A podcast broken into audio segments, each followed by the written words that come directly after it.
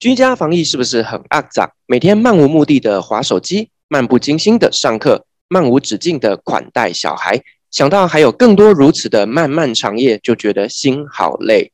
现在就交给漫游台湾来疗愈你崩溃的身心。疫情爆发前，我们漫游世界。疫情爆发后，我们漫游台湾，漫游台湾文创商店把整个店面搬到了线上，让你来漫游，让你即便在家也能够慢条斯理的逛逛我们的独创品牌，超人气三丽鸥吉米老师独家授权商品，以及台北捷运、新北捷运文创小物，推荐给喜欢以上品牌跟捷运爱好者来店收藏哦。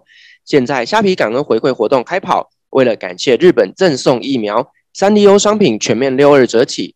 全馆满一百二十四元即可免运，活动到六月二十号为止。赶快拿起你的手机，到官网、虾皮、脸书搜寻“漫游台湾”。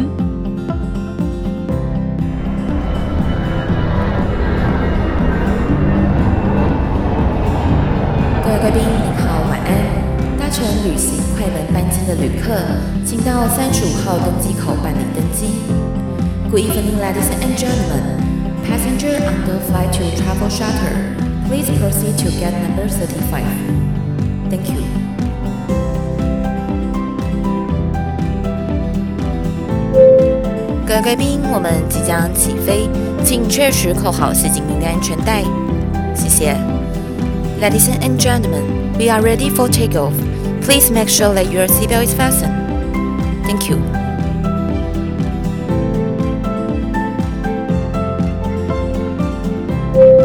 好，本集节目呢由漫游台湾赞助播出。那漫游台湾呢，在今天这集节目当中呢，它提供了我们一些赠品，要来送给我们的听众朋友哦。我们今天呢，我们要送给听众朋友两个东西。第一个是三丽鸥跟漫游台湾联名所推出的布丁狗随身小物组哦。这个东西超级可爱的哦，它里面有包含了一个布丁狗的零钱包，还有一个布丁狗的明信片。那我们呢要送出一组，而第二个礼物呢是。呃，一样是漫游台湾他们所推出的大台北商圈水手冰杯哦，它上面有有台湾的画家他们随手画出的台北捷运跟台北市繁华商圈一整个风景哦，那把它画在杯子上面呢，非常非常的可爱哦，让你呢每天喝水的时候都可以丰富你的居家日常。那我们今天呢这两个商品怎么送出呢？只要各位听众呢，在我们今天节目收听完毕之后，到 First Story 在本集节目上面写下今天的心得留言，那我们呢会在所有的留言当中抽出两位，送出今天的赠品。我们感谢今天的干爹漫游台湾。Hello，各位听众朋友，大家好，欢迎来到旅行快门，我是 Firas。今天呢，我们很高兴邀请到了一个来宾呢，他是我非常多年的好朋友，我们已经认识超过十快十五年了。对，当初呢，我们是去参加一个两岸的文化交流营，然后认识到了今天的来宾哦。那大家知道，其实我们去参加这样的一个营队，其实回来之后呢，通常就是会断绝往来，打死不相往来这样子。那可是很特别的就是呢，我跟呃我们今天来宾 Moni 呢。就在这十五年的期间中，我们还会陆陆续续有很多的联系。那甚至我知道后来呢，他去了东北那边工作。那今天呢，就特别邀请了我的老朋友来上旅行快门，跟我们聊聊当年呢他在东北那边的故事哦。那今天这一集呢，我们主要是来聊聊，就是他在东北那边的饮食文化。那我们邀请今天的来宾 Molly，Molly 跟大家打个招呼。旅行快门的各位朋友们，大家好。主持人 Firas 好，好久不见。我们都是通过电话，第一次透过视讯的方式哦。结果第一次视讯就是要来录音。好，那我想问一下 Molly 啊，就是说，呃，我们今天的主题是讲东北的饮食文化嘛，对不对？那对我来讲，我一般认为说东北那边就应该是吃一些呃面粉类的东西啊，例如说吃面条或者吃水饺。那呃。对于东北那边，其实我们不太熟悉哦。那你可以跟我们稍微介绍一下东北那边的一些食材的背景吗？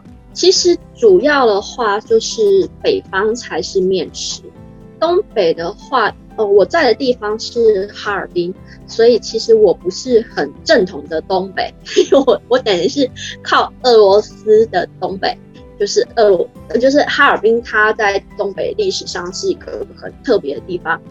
所以它的主食其实是他们自己本身有产的五常大米，然后再加上它后来有被日本统治过，日本统治过的地方，它都会是比较就是可以吃到寿司米的这一种米种。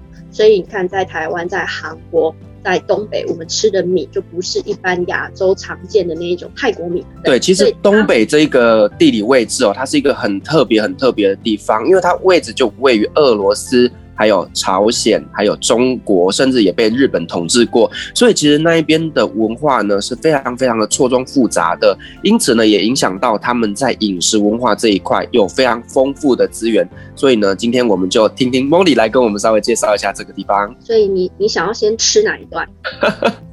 那我我会想要知道，就是说大家以前都知道说，呃，东北就是北大荒嘛。那后来在最近呢，开始知道说，哎、其实它有新的名字出来了，叫做北大仓，对不对？那呃，我想要知道，就是说，所谓的北大仓，应该就是指有非常丰富的食材。那在这块粮食丰富的地方，它到底产了一些什么东西？呃，我自己的话，从我喜欢吃开始讲起，就是呃，他们的大米很香，他们跟台湾不一样，台湾是一年会收成好几次，那他们因为天气的关系，它一年只收成一次。然后加上他们是世界上三块仅有的黑土地，所以他们黑土地种出来的东西是含那个硒元素，就是一个石头的石，在一个西边的西的那个字，硒元素。所以它跟一般的产地的稻米出来的东西是不太一样的。那这是米的部分。那他们自己因为大小兴安岭，我不知道你们还记不记得国中课本以前教过的大小兴安岭，那也是在东北。那在那那个地方的话，可能以前我们小时候上的就是那个东北有三宝，人参、貂皮、乌拉草，你还记得吗？哦，记得。对，那只是因为乌拉草其实是因为当时贫困，所以那是一种保暖的东西。那现在随着科技的发达，所以没有乌拉草，那就是换还是一样东北土产，就是什么鹿角绒啊之类的。那其实就是你可以看到他们就是三产跟它的，因为它一年只有一货，所以它必须要很珍惜那一段可以产出来的时间。然后它的因为纬度够高，所以它可能就是大米、小米，然后玉米，然后山产的话就是像木耳啊，还有各种的菇类。所以如果你是很喜欢吃各种菇类的人，你会在那边住得非常开心。因为像我很喜欢吃菇，所以我同事他们跟我合吃一些东北菜，比如说小鸡炖蘑菇，我就专门在吃蘑菇，他们就专门在吃肉，然后这样就合作无间，这样子吃完一道饭。哇，其实这样子就大家各自吃自己喜欢的食材，也是一个蛮有默契的一个方式哦。对，好，那 Molly，我想问一下，我们知道说东北那边的气候非常非常的冷哦，那甚至呢，最冷都有可能会到零下三四十度哦。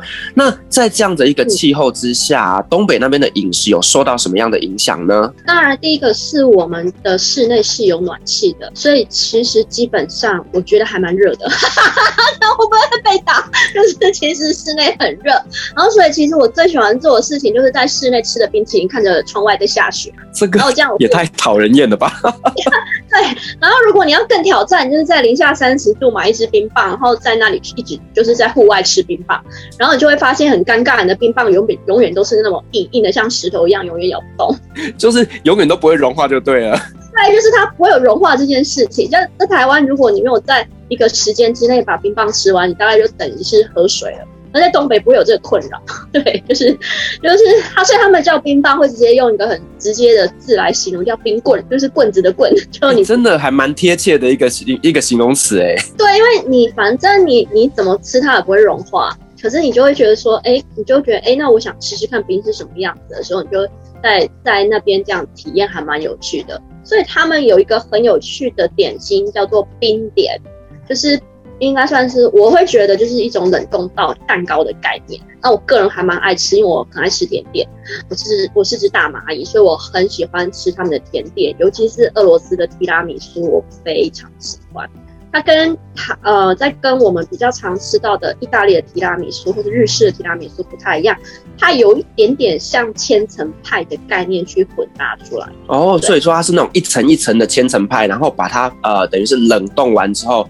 然后再呈现在呃消费者面前，那这样吃那个不会太冰吗？不会，它是有两种吃法，一个就是常温，一个就是冷冻的。哦，对，所以它不会说咬下去就牙齿会痛这样子。你可以等它就是放进室内融一下再吃嘛，对不对？不要那么急。我想说，肚子饿了的时候看到那个东西就不会想太多，一定是马上塞进嘴巴里面去。我肚子饿的时候，我们还是会很有理智的选择，因为这是关于到你的命的问题，所以我相信你还是会很理智的去寻找你可以吃的食物。是，那我们知道，就是说，呃，东北那么冷哦，那呃，对于一些液态的东西，我相信它应该是会呃。端出来就马上就会结冰嘛，对不对？那我想知道，就是说，那我们例如说在东北啊，我们要喝饮料的情况下，它。呃，在室外怎么喝饮料？在室外基本上没有人在喝饮料的、啊、哦，所以在室外没有人在喝饮料，因为只要拿出来，它就瞬间解冻。那已经不是瞬间的问题了。你想零下四十度，像那时候我同事他们很喜欢拍一个影片，就是拿刚煮沸的热水，然后去洒在在户外这样洒开，然后全部都是像冰碎一样整个飘下来，很漂亮。哦，那就有点像小时候我们常听到，就是说男生去外面尿尿，然后要拿着一根棍子，因为你一边尿，那个尿马上就会解冻。要把它敲碎。对，其实还有一个好笑的地方，就是像我在路上的时候看到有人打翻饮料，我就发现其他好像也没有刻意去清了，因为它就是就马上变成冰了，就倒掉了一。清理直接拨一拨，它就就干净了。呃，也是要清掉，因为不然踩到人会滑倒，因为那是它就变成一个滑冰了。哦，了解。可以想象吗？我我大概懂，我大概懂。对啊，而且你要好像乱丢香蕉皮一样的概念。对。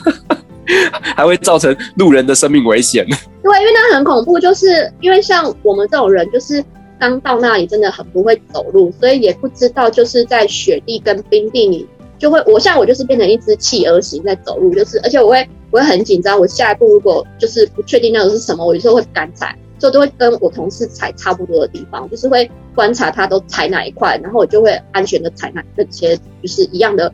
脚印去走下去就好，不好？我不敢自己去探索新大陆去踩新的，因为万一那是碎冰，万一那是等下会不会就是松花江掉下去？我没有，我没有想要变成上社会新闻版的人这样子。这个就有点像是所谓的呃踩着前人的脚步走。对对对，但是你有时候踩一下看一下，因为万一他不小心他踩的是危险的，然后结果再加你的重量踩下去，可能就你掉下去。就是我觉得还是就是偶尔还是要眼睛放亮一点点，虽然就是你已经眼睛被冻到都是雾气这样子，但是我觉得我就是当然就是经验值啦，就是久了之后多叠几次，你大家自己就知道。就是多叠几次，就是久病成良医的概念。对对对，就是你你摔久了之后，你大家就知道什么，嗯，那种不行哦，那是冰，那是雪，那是什么，就会分得比较清楚。因为我觉得是大家冰跟雪容易分不出来。就是它刚下下来没多久，因为它是零下四十度，所以它很快就会变成冰雪。好，那我另外再分享一个我觉得很有趣的东西，就是那时候我看到一个哈尔滨的广告，它就是在讲说，哎，你喝啤酒。你要喝常温的还是冰镇的？一般来讲，台湾应该都是喝冰镇的吧？啤酒就是要冰冰凉凉的喝啊。对，但是像我们去就会觉得天气好冷啊，是不是要喝常温的就好？我觉得如果是在室内，应该喝冰镇的吧？对，那你还蛮理智的，就是它就是会从冰箱拿出来。那如果常温的话，他就直接去他的那个室外的天然冷冻库拿了一瓶，就是整瓶都是冰的，就是冰成砖的一样的啤酒给你。那、啊、当然他们是开玩笑，就只所以就变成是说，就是呃啤酒这些东西，就是常温跟冰镇，就是他们的常温跟我们的常温的意思是不一样。哦，因为他们的常温是结冻的。对，他们的常温你要想一下，零下三十度，人家的常温就是零下三十度嘛。对，反而冰箱是用来解冻用的。对，冰箱的话，其实其实其实很好，因为你冻成那样，玻璃应该也会碎吧？我觉得。哦，所以他们那边，等一下，他们那边的啤酒是用玻璃瓶装的吗？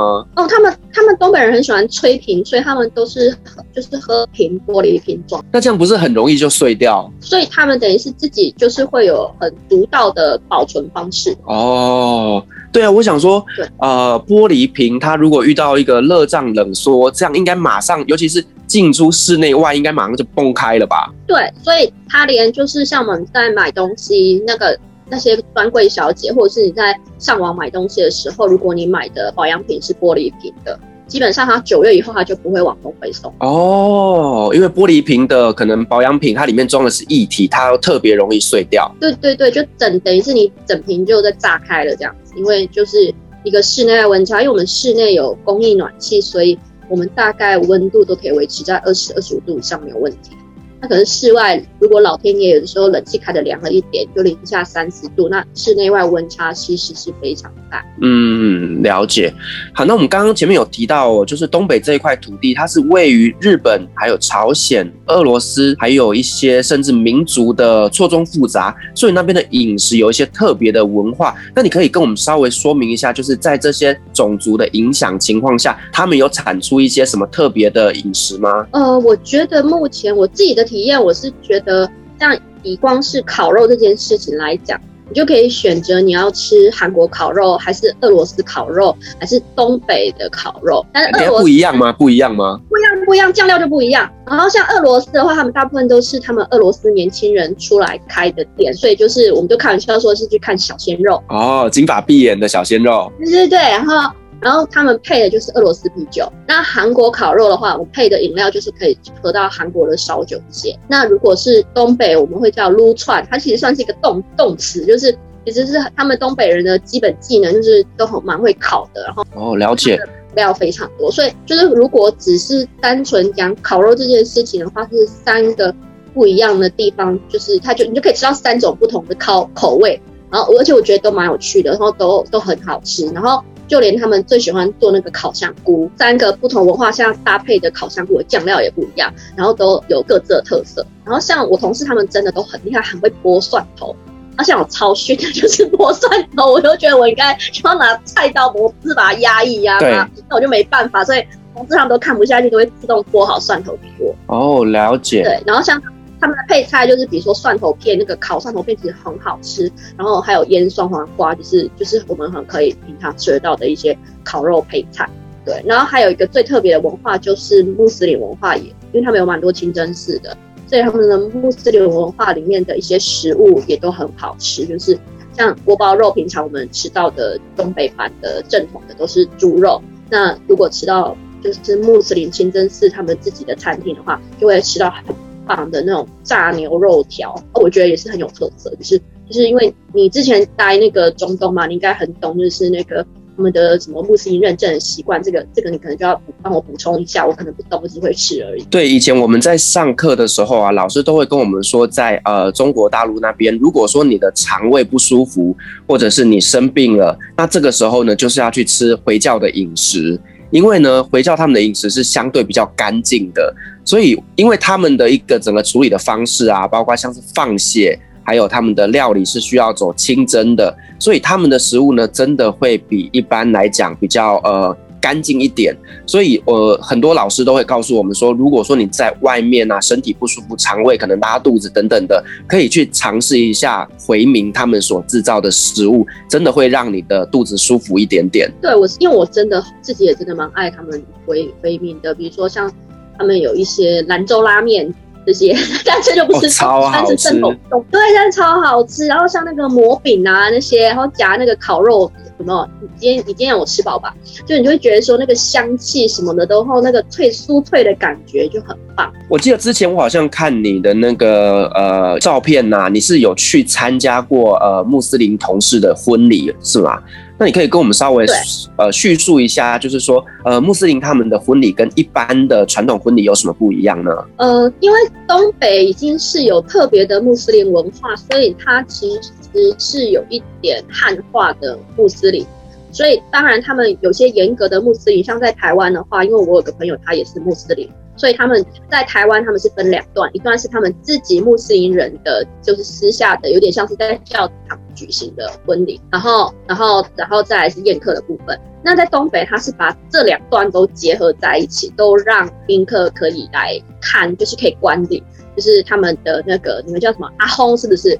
就是他们的那个主婚人，然后他就会主持，然后就会念一段，就是大家，嗯，就是就是很尊敬的看着他们这样子，呃，讲他们的家庭的背景还有故事，然后然后才开始就是呃正式的婚礼，然后才开始吃东西，然后吃东西的话，那一桌菜的料理也跟我们一般在中国大陆吃到的一些就是婚宴的料理很不一样，因为。至少它没有猪肉啊，然后因为东北海鲜也没有特别多，所以它的就是比较多的是牛羊。那如果就是因为台湾有人先不吃牛肉，所以他就会吃那一顿会比较辛苦一点。但是因为我就是我没有这个困扰，所以我在那一顿我吃的非常开心。尤其是它有一些牛肉的料理，真的做的很到地、很特别。这样。好，那呃，我想问一下，就是在东北那边，他们有没有非常知名的一些算是大菜？呃，就比如说像锅包肉，就是锅包肉的话，其实大家应该还蛮好想象的，就是在宜兰，我们不是都常常去吃那个宜兰那个叫什么骨肉是吗？就是炸炸肉条，然后再淋上一层那个，就是比如说就是甜酱。那其实在，在呃很多在韩国开中华料理的山东人，他们也会有这一道菜，就是所谓的糖糖醋肉，就是它也是炸肉条，然后就是淋上一层糖醋酱。那只是它的糖醋酱是透明的，跟台湾的那种糖醋酱概念是红色的，是不太一样。那我个人的话是非常不喜欢淋酱，所以我只喜欢吃，就他们就是说叫做炸干肉段。就是就是你看，就是有点像我们的盐酥鸡，其实我们没有撒上那些胡椒粉、胡椒盐，然后还有就是它的那个就是爆香的皮跟我们裹的粉不太一样，所以它吃起来就是你可以吃到肉的湿润，但是外皮是酥酥的，所以它其实是一个很爽口的菜。那有的店的话，就是会把它做成就是双拼，比如说它会跟呃地瓜片一起炸，然后它的地瓜片的处理方式会用拔丝的来处理，所以就是会。酸酸甜甜的，非常好吃。那我个人很喜欢，就是口感喜欢混搭，就是要酸甜啊，或者是甜咸这样子的混搭口感。所以我就觉得这道的就是东北料理我很喜欢。然后还有就是东北的凉菜的部分，嗯，他们有一种就是就是用绿豆宽粉去做的，就有点像我们的冬粉，只是它变成是扁扁宽宽的面条。然后再跟一些酱汁的混搭，东北的酱汁是蛮特别，他们都叫捞汁，就是海底捞的捞，然后跟就是然后果汁的汁。那他们大部分人会念成是捞蒸。那那它这个的话，就是说，呃，它因为东北户外户外很冷，没有错，可是我们室内真的蛮热的，所以其实变反而变成是说，冬天的时候我们很喜欢吃凉拌菜，然后所以反而夏天我们吃热的食物，因为夏天。我觉得蛮冷的，因为以台湾人的状态来讲，就是觉得他们的夏天有点冷。然后，然后，所以他们就是会吃的饮食上，反而是冬天的时候的凉菜非常多。然后，比如说像我刚刚讲的那个东北的，就是凉拌凉拌面的，像我觉得有点像凉拌面啦，就是就是有点像是我们的那种，就是呃，我小时候很喜欢吃那个白白的那种米米苔目，只是它变扁的。然后，然后它就是会呃。小花生啊，然后或者是切的那个黄瓜丝这些，那也许我们会觉得说，哎，这只有黄瓜丝好像很普通。可是你要想，那么冷的地方，它可以有绿色蔬菜，你要非常非常的感恩，因为它绿色蔬菜真的是贵到你像我自己都买不下去。就是冬天在大润发发现一把香菜要十二块人民币，我真的就是会买不下去，我觉得好贵。对，所以我觉得台湾是天堂。因为你刚刚讲那个锅包肉啊，我就觉得它有一点点像是那个韩国炸鸡，有没有？韩国炸鸡也是炸的酥酥脆脆的之后，再淋上那个酱汁，有没有？然后呢，就突然间那个味道就整个融合起来，然后让那个炸鸡吃起来湿湿润润的，非常非常的好吃。我觉得我脑袋中的想象画面是出现了韩国炸鸡，是差不多啊。但是你也可以把它排一点，就是它就是一包盐酥鸡的感觉，然后没有骨头，没有骨头，炸炸炸猪柳这样子。对，那就是等于是韩式的咸酥鸡，里面没有骨头的。对，但是就是就是它主要会是在后面那个淋的那个糖醋酱。是，就是它。像我们知道，就是说东北那边其实还有一道非常非常有名的菜哦，就是酸菜白肉锅。哦，那个真的是我从小到大最爱的一道菜，每次都跟爸爸妈妈，就是那个整个全家大小啊，就去吃酸菜白肉锅，所以它对我来讲是一个非常非常记忆深刻的一道菜。那所以在东北那一边，这道菜是很容易常见的吗？对，那是基本款。就如果你真的很喜欢吃酸菜，你会觉得你到了酸菜的天堂。那水饺里有酸菜，包子里有酸菜，就是各式各样的料理里面，你就是酸酸菜就是阴魂不散的跟着你。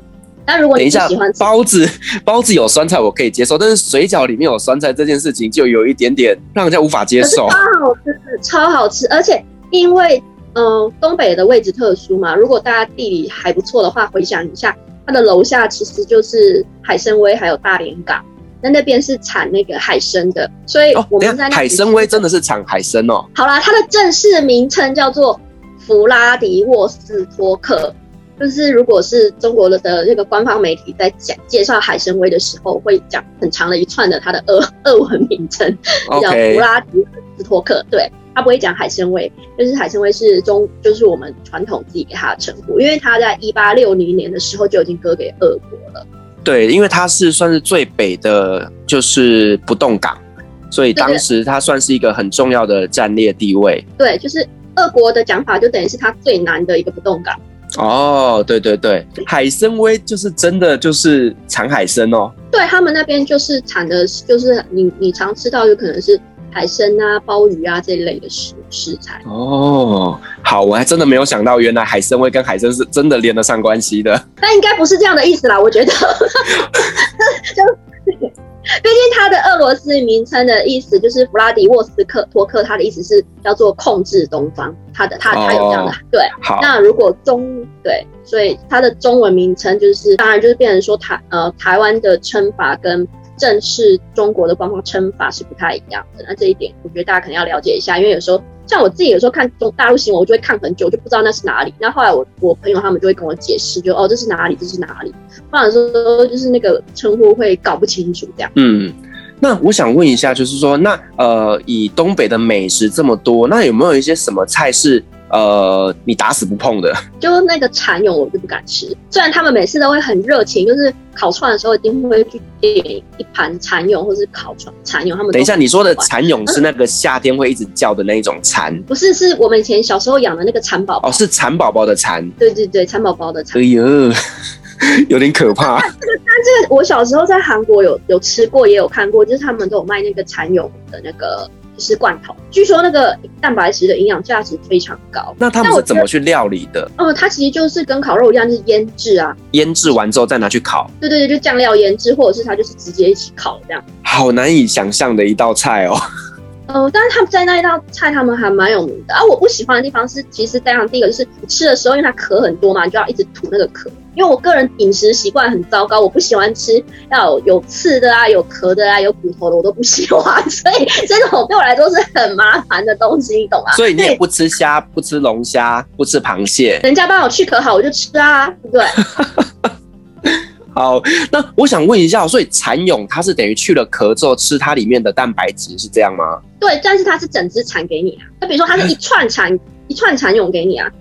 可能五个、十个这样一串，然后我们要把它的壳剥开。呃，没有，他们就直接就像咬虾子一样，是一边咬一边吐，一边咬一边吐。然后还可以吃到那个靠靠靠的那个声音，这样子。哎、欸，我是很没有认真研究啦，因为我都在旁边吃我喜欢的肉肉嘛，或者是看我的那个帮我烤烤串的小鲜肉，这样就我很认真在，我很务实认真的看我自己的盘子，我没有去看别人的盘。嗯嗯嗯，OK。好，那除了这个蚕蛹以外，还有没有其他你比较不能接受的食物呢？哦，有一个就是在呃，他们因为他们你刚你刚刚有提到，因为他们有朝鲜的文化嘛，所以他们其实还有一些朝鲜人会在比较偏乡的地方，还有开那个就是朝鲜的狗肉店。哦，狗肉店。对。哇哦，我也没办法接受。这个我真的就就是可能我觉得是文化差异啦，就是如果你想一下，就是因为在那么冷的地方，就是。可能就是有些人有些肉食取得的不容易，所以他们的饮食文化就会跟我们不太一样。那我觉得就是这是他们跟我们就他的历史背景下的一个文化差异。对，其实它现在也越来越少了，因为毕竟大家的观感社会观感不好，所以它这种店都会开在很偏乡的地方才会。对，OK，但是也是有一群人是喜欢吃的，所以这样子的行业才会持续的有在经营这样子。对对对，因为他就等于是老一辈的人，还是会觉得这是一个充满怀怀旧的情怀的食物，所以他们会觉得说，哎，这是有趣的这样。你知道我之前在中东念书的时候，真的我的同学会问我说，你们是不是都吃狗肉？你们是不是会吃猴子脑？你们是不是真的会吃熊的掌？然后真的会让我觉得非常的无言。其实我们真的在台湾没有这样子的一个饮食文化，可是呢，大家都会觉得。呃，中国文化就是会吃这些东西，对，所以我觉得其实这个也是呃普罗大众对于我们的中国饮食文化有一个蛮大的误解的。对，就是大家会一直很很有偏见的去看这个文化，但我觉得就是就是以真实的正确性来讲说，我觉得这其实是有待商榷的。就很多人可能就会觉得说，那。嗯，比如说人参貂皮乌拉草，所以你到现在还在是用乌拉草当你的鞋垫吗？那当然不可能，那都已经是多少年前的事情了。然后或者是像我自己本身的话，我觉得东北还有个东西我超级超级喜欢的，就是他们的蜂蜜哦，他们的蜂蜜有不一样吗？好，第一个他们是黑蜂，就比较大只。然后它是在中俄边界飞来飞去，所以人家是双重国籍的蜜蜂，跟我们不一样，我们很普通。然后重点，它还是看过极光的好吗？我们都这辈子看不到极光，人家蜜蜂飞来飞去就可以看极光，你不觉得很酷吗？所以它就是每天在那边看极光，所以产出来的蜜特别好吃吗？没有啦，它它吃的也不一样，它吃的是那个椴树，但是它吃吃的是树的花，跟台湾我们常吃到就是是吃那种水果树木的那种。香气会不一样，然后因为毕竟它们的蜜蜂也比较大只，所以它产出来的蜜的那个稠稠质，还有就是它那个香气比较木质调，可是吃起来的那个口感的丰富度就很高。像我就是会常常，有时候天气真的很冷，就是小酌一杯嘛，就伏特加酒来一杯的时候，会就是把它摇一摇，真的就变成我的蜂蜜蜂蜜伏特加，我觉得还挺好喝的这样子。哦，因为他们那边是主要算是比较木质香的，因为它，你像你说的，他们是从小吃椴树长大的。那我们在台湾的蜂蜜，我们是吃一些花蜜长大的，像是龙眼蜜呀、啊、等等的。所以其实两种蜜的口感差非常非常的多。对，而且还有再来，就是因为它天气的关系，所以如果你就是它很稠，非常非常的稠，就它它不像台湾，就是好像倒出来比较比较在就是在一体一点，它没有，它其实非常非常稠的一罐。是，我想再问你一个问题哦，就是说一般来讲，我们在呃台湾的饮食文化，其实我们有很多的独特的食物都是跟着节庆在走的嘛。例如说，呃，我们的端午节就是要吃肉粽啊，然后我们的中秋节就是要吃月饼啊。那在东北那边有没有一些因应节庆而产生的食物呢？哦，有，我先回应你刚才那个端午节，他们吃的是金枣粽，而且是那种超迷你、超小的。是甜的，然后中秋节的话，因为他们的饮食习惯上，他们的月饼就是是很喜欢吃那个什么五仁月饼，可我个人不太爱，就它里面很喜欢包松子，因为东北产松子嘛。然后节气，我觉得最有趣的事情就是二十四节气里面呢，好像感觉遇到每一个都要吃个什么水饺之类的，什么冬至吃水饺或什么吃水饺，就是每天都在吃水饺的感觉。但是他们水饺真的超级超级好吃，因为它那个面皮擀的时候是用黑麦，所以吃起来的口感非常的 Q。那因为我又很喜欢吃海参，所以它把海参包在里面那种碎碎的，然后可是很 Q 弹的口感，然后所以它的口感很特别。那它水饺还蛮好玩，它搭的那个汤就是水煮水饺的汤，你可以想象吗？就是他们说那个那样子的汤可以就是消胀气，然后所以就是喝一碗那样热热的汤，然后再配水饺。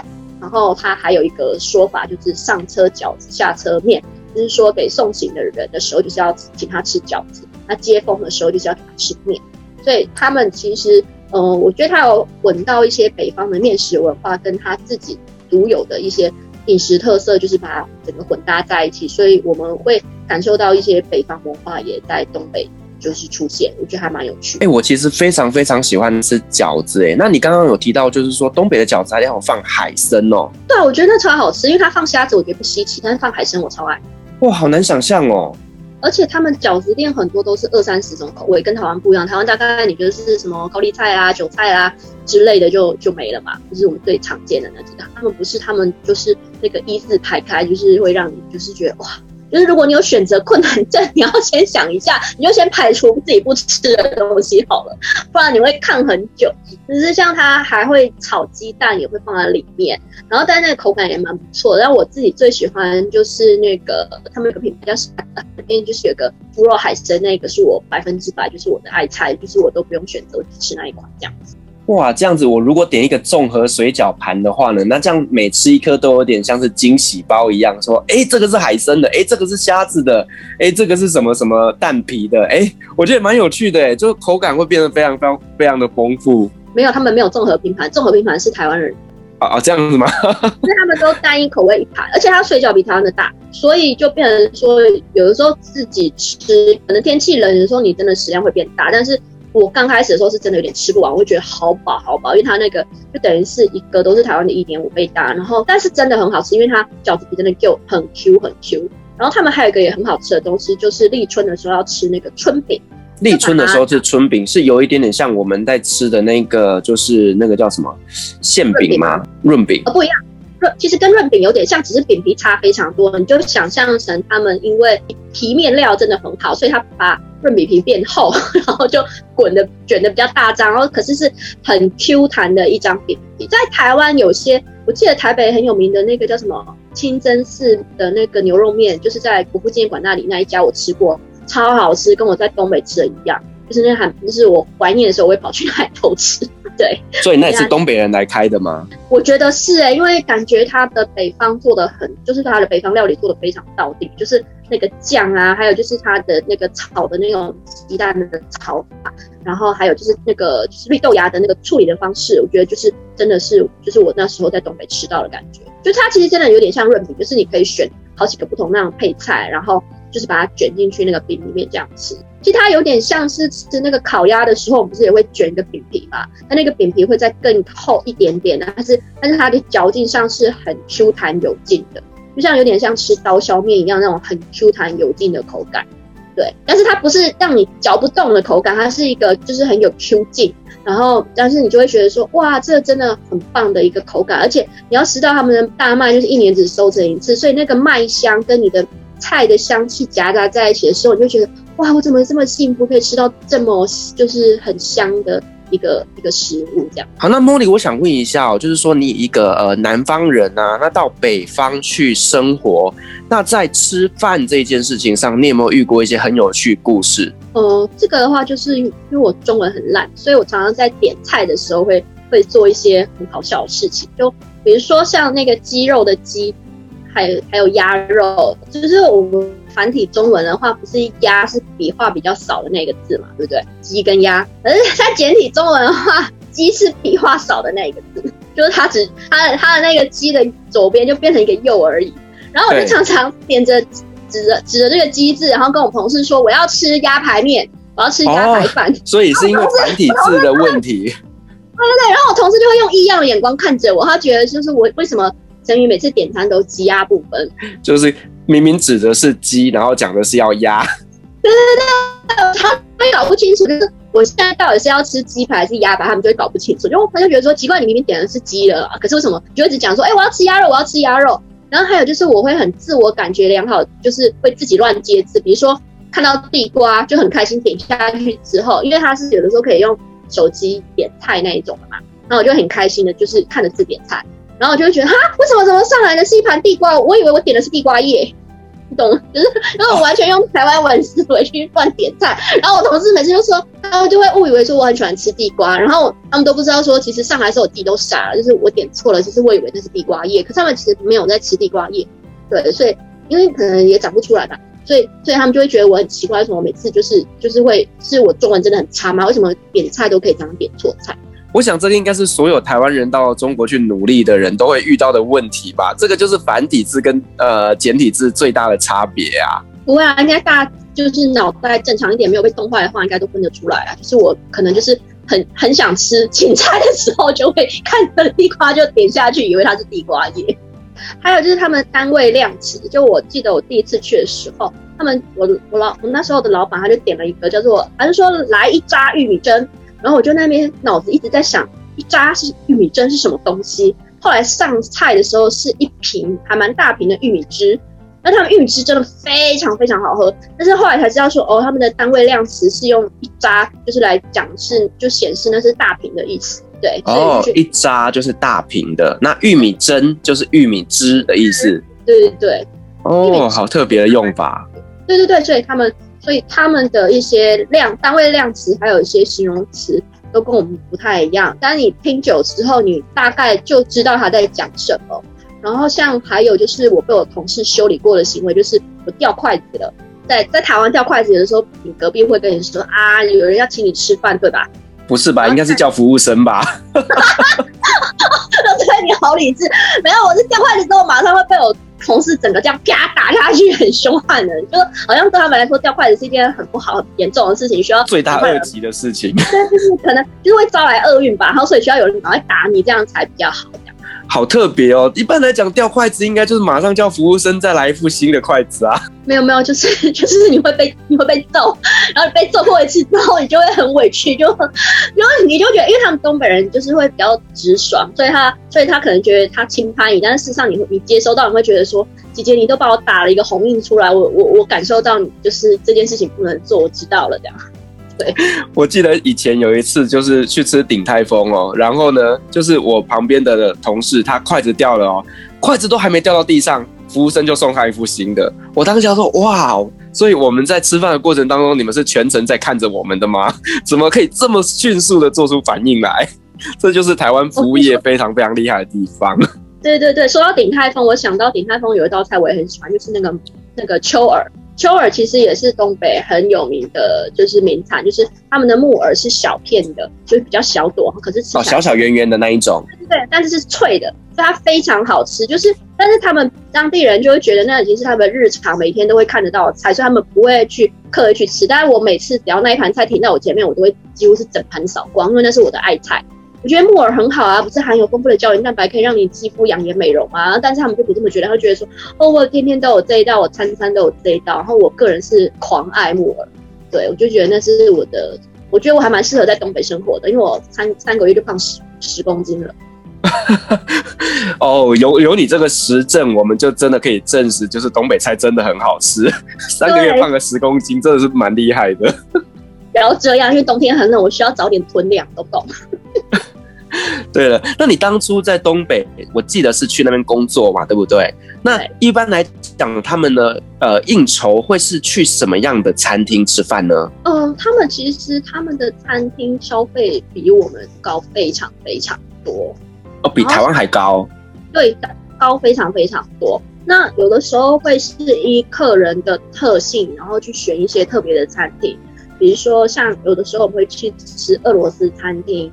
就是所谓的百年老店的什么华美啦、大陶大师这些店，然后它旁边就会有俄罗斯人在拉风琴给你听，然后我们吃的每一道菜都是还蛮正统的俄罗斯菜，然后也都很有很有趣味感。那比如说像我印象最深刻一次是，呃，我们有一次有客人吃素的。然后我们吃到的蔬食，其实我那次有经验到，就是说我原来东北有这么多很好吃的野菜，可是我们一般真的吃不到。那当然后来我有去偷听一下这一桌到底要多少钱，真的有吓到我，对，就觉得好夸张。还好我有认真吃他的青菜，对，因为当然但是就是你会觉得说，哎，很有趣，就是说他们在饮食料理上，而且他们很喜欢非常大大多的大菜，尤其是有很多就是他们很喜欢吃那个骨头，就是那叫什么？就是他们叫棒棒子吗？还是什么？就是就是就是那种肋排之类的吧。然后就是他们很喜欢吃排骨，但我个人没有很喜欢吃带骨头的东西。我刚刚有说过，但但我看我同事都吃得津津有味，我都是在旁边吃他旁边的小小的配菜这样子。是，那我想问一下，就是说呃，东北那边因为天气冷嘛，那我相信一定是呃很热爱喝酒这件事情哦。那东北那边有没有一些比较呃比较特别的一些酒款呢？东北特别酒款，我觉得应该是来自俄罗斯，还有自己东北本身最有名的就是哈尔滨啤酒，哈啤。呃，这两个还有还有一个啊，我想到了，就是那个格瓦斯，但是它有点像汽水，它其实酒精浓度非常非常非常低，所以以至于喝不到它是酒的感觉。就是呃，连小朋友都可以喝的概念就对了。我觉得是吧？因为我个人就是反正就是喝整罐也没有在醉的感觉，因为它好像才一趴吧，对它很好喝。所以它喝起来是什么样的口感啊？它喝起来其实就像气泡饮料，其实喝起来会打嗝，会会会饱的。可是它的因为它是麦汁，所以它其实有点像黑麦汁混气泡饮的感觉。但是它但是因为他们的酵母又用的不太一样，所以所以它的那个面包味会再重一点。就是你打嗝出来的时候，感觉自己好像都是面包味啊，而且它但是它的面包味很香，那个麦的味道很香。像它那个还有变成就是呃，他们叫酸奶，就是我们讲优格。有优优酪乳、优格之类的，他们的就是俄罗斯酸奶，超级好吃，超级好喝。如果平常家家没事做，我都会去买很多来吃。这样子，就是它是咖啡色，然后甜甜的，然后就是你自己如果再加一些什么玉米脆片进去啊，你就会觉得啊，自己在就是自己做了一道很好吃的小小甜点给自己吃一样这样。对，因为其实以东北他们那边的气候来讲，我相信种植农作物有相当大的一个限制哦。例如说，呃，很多的东西其实是不能够被冻的，因为你只要遇到那个冰天雪地，它就很容易会冻坏掉，所以植物也不容易生长。对，那呃，我我之前好像有看你的照片哦，就是他们那边有一些萝卜，好像特别特别的好吃，对吗？对，它的萝卜其实很有趣，大概我记得是春天的时候，就是萝卜非常好吃。然后我就想起以前我爷爷常讲，就是要打过霜的蔬菜才会好吃。它冻过的萝卜。甜到什么程度，就是有点像我们在吃那个牛奶蜜枣，就是那个绿色皮的枣子，如果你把绿皮全部削掉，你只吃白色部分，那个甜度其实很高，而且又颗颗卡起来又是酥脆，那种咔啦咔啦咔啦吃起来，所以说我自己大概就是可以像一只小白兔，我可以自己吃掉一一整根，我觉得超好吃。哦，所以它是白萝卜对吗？对，它是白萝卜，对，然后它会切成一条一条条状，然后事实上它是有配蘸酱，就是那个用鸡蛋、鸡蛋跟那种就是就是有点像甜面酱、麻酱面的那种酱去把它调制出来的一个酱。可是我会觉得说，哎，嗯，萝卜本身就很好吃，完全不需要沾酱料，因为它的香气跟它的甜味，我会觉得我是把它当成水果在吃，我觉得，因为它好超甜，我觉得我超喜欢。所以啊，各位婆婆妈妈，赶快把你们家的白萝卜放进冷冻库里面冻一冻，会特别好吃。没有没有，冻坏掉不要说我说的。对，那等级差太多，你会觉得那不一样。对，人家人家那个是零下二十度吧，因为它春天其实还蛮冷的。我就记得大概十月左右的时候是玉米刚下来的，就是玉米它在十月左右会下一批，然后那个时候的玉米汁就很香很好喝。然后五月好像也有一批，所以那时候喝玉米汁的香气跟你其他月份喝的时候的玉米香气是不一样。然后就是那那时候刚下玉，就是玉米刚出来的时候，那个玉米香气真的很棒，而且他们玉米就比台湾的大只，所以就是如果人家问你说，那你要吃一根吗？然后我们就会说，哦，不用，我半根就可以了，因为它半根的长度就是台湾一根玉米的长度。哇，他们玉米这么大只啊？对，而且它比较偏的是我们的那种所谓的糯米玉米那种品种。所以其实你咬起来，你的牙齿是蛮累的。所以如果你吃到两根的，就是台湾两根的那种大肠，基本上你应该就是那个颜面骨会酸死。对，就是那个两个两个那个嘴巴那个两颊肉，就咬到会酸，有没有那个肌肉？对，就会酸，你知道吗？像那时候，我记得我同事就很很人很好很 nice，就带我去吃他们很有名的一个那个包子。然后我就看那个包子就就很香啊，看起来很赞。然后我点了一个，就是他们说他们的特色菜，就是排骨包。然后我就很开心，一口咬下去，我就发现天呐，真的是排骨诶，里面有骨头。但我咬到就是瞬间都没办法讲话，就是对。但是它那个排骨肉真的很，就酱酱味真的很特别。然后然后它的面皮味道真的就是以前我爷爷做的那种口感，真的很香很好吃。但是它真的里面有排骨，就有点就让我有点觉得很特别这样子。就是你说包子咬下去，结果里面包一根骨头。对对对，因为它是排骨，它是排骨口味的肉包啊。那是一般来讲，我们应该还是会去骨吧。但是饮食习惯不一样，人家那是他们的基本常识，是我们太娇贵了没？就是就觉得应该是要包好好。对，好好好，这就是各地的饮食文化的差异。对对，这是他的他的饮食上的趣味，所以你不要去挑战他的 饮食趣味这样子。对。好，那我想再问一下哦，就是在东北那边吃得到台湾的食物吗？吃得到，但是非常贵。最有名的话就是那个鲜芋仙，它鲜芋仙一碗在大陆，在东北就是哈尔滨的话，几乎每个商城都吃得到，而且生意很好。我有一次真的是太怀念了，我就去点一碗吃，但那个价钱真的是有点吓到我，就要大概二十块人民币。对，就是二十块人民币，哇，将近八十块。没有，现在那时候物价比较高，那时候大概是一百块。哇，好贵哦！太多东西啊！如果你就是要加什么加什么，就是要加钱。我还我还很我还很节俭的，就是点了一碗就是最普通的，我还没有点到那种就是他们很华丽的口味。然后我就发现当地的年轻人其实非常喜欢吃，比如左右邻舍看一圈就觉得，哎、欸，大家都点那个三十块一碗的那一种。那所以口味跟台湾是一样的吗？它我觉得它在食材上有有把关的不错，所以它口感上是差不多的，只有服务上不一样而已。哦，那蛮难得的。对，但是像如果像鸡排呀、然后像麦当劳，它也有卖珍珠奶茶，然后有它会蛮多有挂什么台湾香肠的那种店，然后就嗯就觉得嗯蛮可惜的，要因为哈尔滨自己本身他们有出产那个红肠，就有点像把它想象成就是那种德国香肠就对了。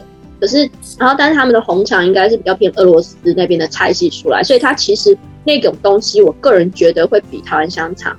还要受欢迎，因为毕竟那是他们当地饮食文化下本来就有的一个食物，然后还有做法。他们的红肠其实在全中国都非常的有名气，然后我觉得也蛮好吃的，因为我自己也是就是在没有猪瘟爆发的时候，我也是狂吃他们的各种不同形状、不同样式的红肠，然后吃的非常开心。所以说，像这个香肠的部分，就是说它虽然挂的是台湾香肠这个名字，可是它卖的其实是呃东北的香肠。呃，不是，这个应该是说。它是有点像台湾的香肠，但是但是它的口感吃起来就是很很诡异，因为在全中国地区都有在卖台湾香肠，然后但是你每一个就是你用肉眼看你就知道那不是香肠，那不是我的台湾香肠，你懂意思吗？就是你用肉眼看就知道，根本不用去吃。就因为台湾的香肠就是比较短小，然后胖胖的，可是德国香肠就是细细长长的这样子，类似这样子的一个视觉落差。不止，因为你因为台湾香肠不是有些好吃的会肥肉要多一点嘛，对不对？还是因为我个人爱吃肥肉嘛，然后就会觉得说。为什么那一根都没有肥肉啊？那那那那这样吃起来不会很柴吗？不会很干吗？这样子。所以那边的呃香鸡排是好吃的吗？你不要问好了，因为第一个它很贵，就是它那嗯，它我记得那时候那一片好像是四十块人民币吧？多少钱？四十块人民币。哇，好贵哦。对所以我就看一下，就是人家点出来长什么样子，然后就默默的飘走。我觉得这个我我可以忍住。我当然没像你那么贤惠，你就是你就是觉得你就是会自己去做一些你想吃的食物。我没有，我就是没关系，我可以忍到回台湾再吃就好。很贵就自己做啊，这就是我的求生之道。不是因为它备料有点麻烦，因为他们这就是那些材料没比较没有。而且炸鸡排的那个油锅会有点难准备。哎、我另外我想问一个问题哦，之前我在网络上我就有看到，就是说很多的美式餐厅啊、素食店啊，他们进入了中国市场之后，为了迎合当地的一个市场趋势，他们开始卖粥、卖油条、卖烧饼。所以这个东西真的在当地是真的存在的吗？有有有，像那个肯德基爷爷，肯德基，我跟你说，我超级超级爱他，因为他的中秋月饼超级好吃。我从他出第一盒一直到他最最后已经说，哎，这个中秋档期要结束了，我都一直去买，几乎是天天去买的概念。然后等一下，肯德基卖中秋月饼，对，而且它的中秋月饼是很传统，有点像台湾那种绿豆碰的那一种，所以我超爱它，里面是有包肉燥的。等一下，这个真的有点冲突哎，肯德基爷爷然后卖着月饼，哇！对，而且而且他们那边的肯德基爷爷超可爱，他是穿那个东北花布，就有点像台湾花布那一种，就是他，就是你就想一个老一个白发老人穿一件东北花布，然后站在，而且还是外国人的脸孔。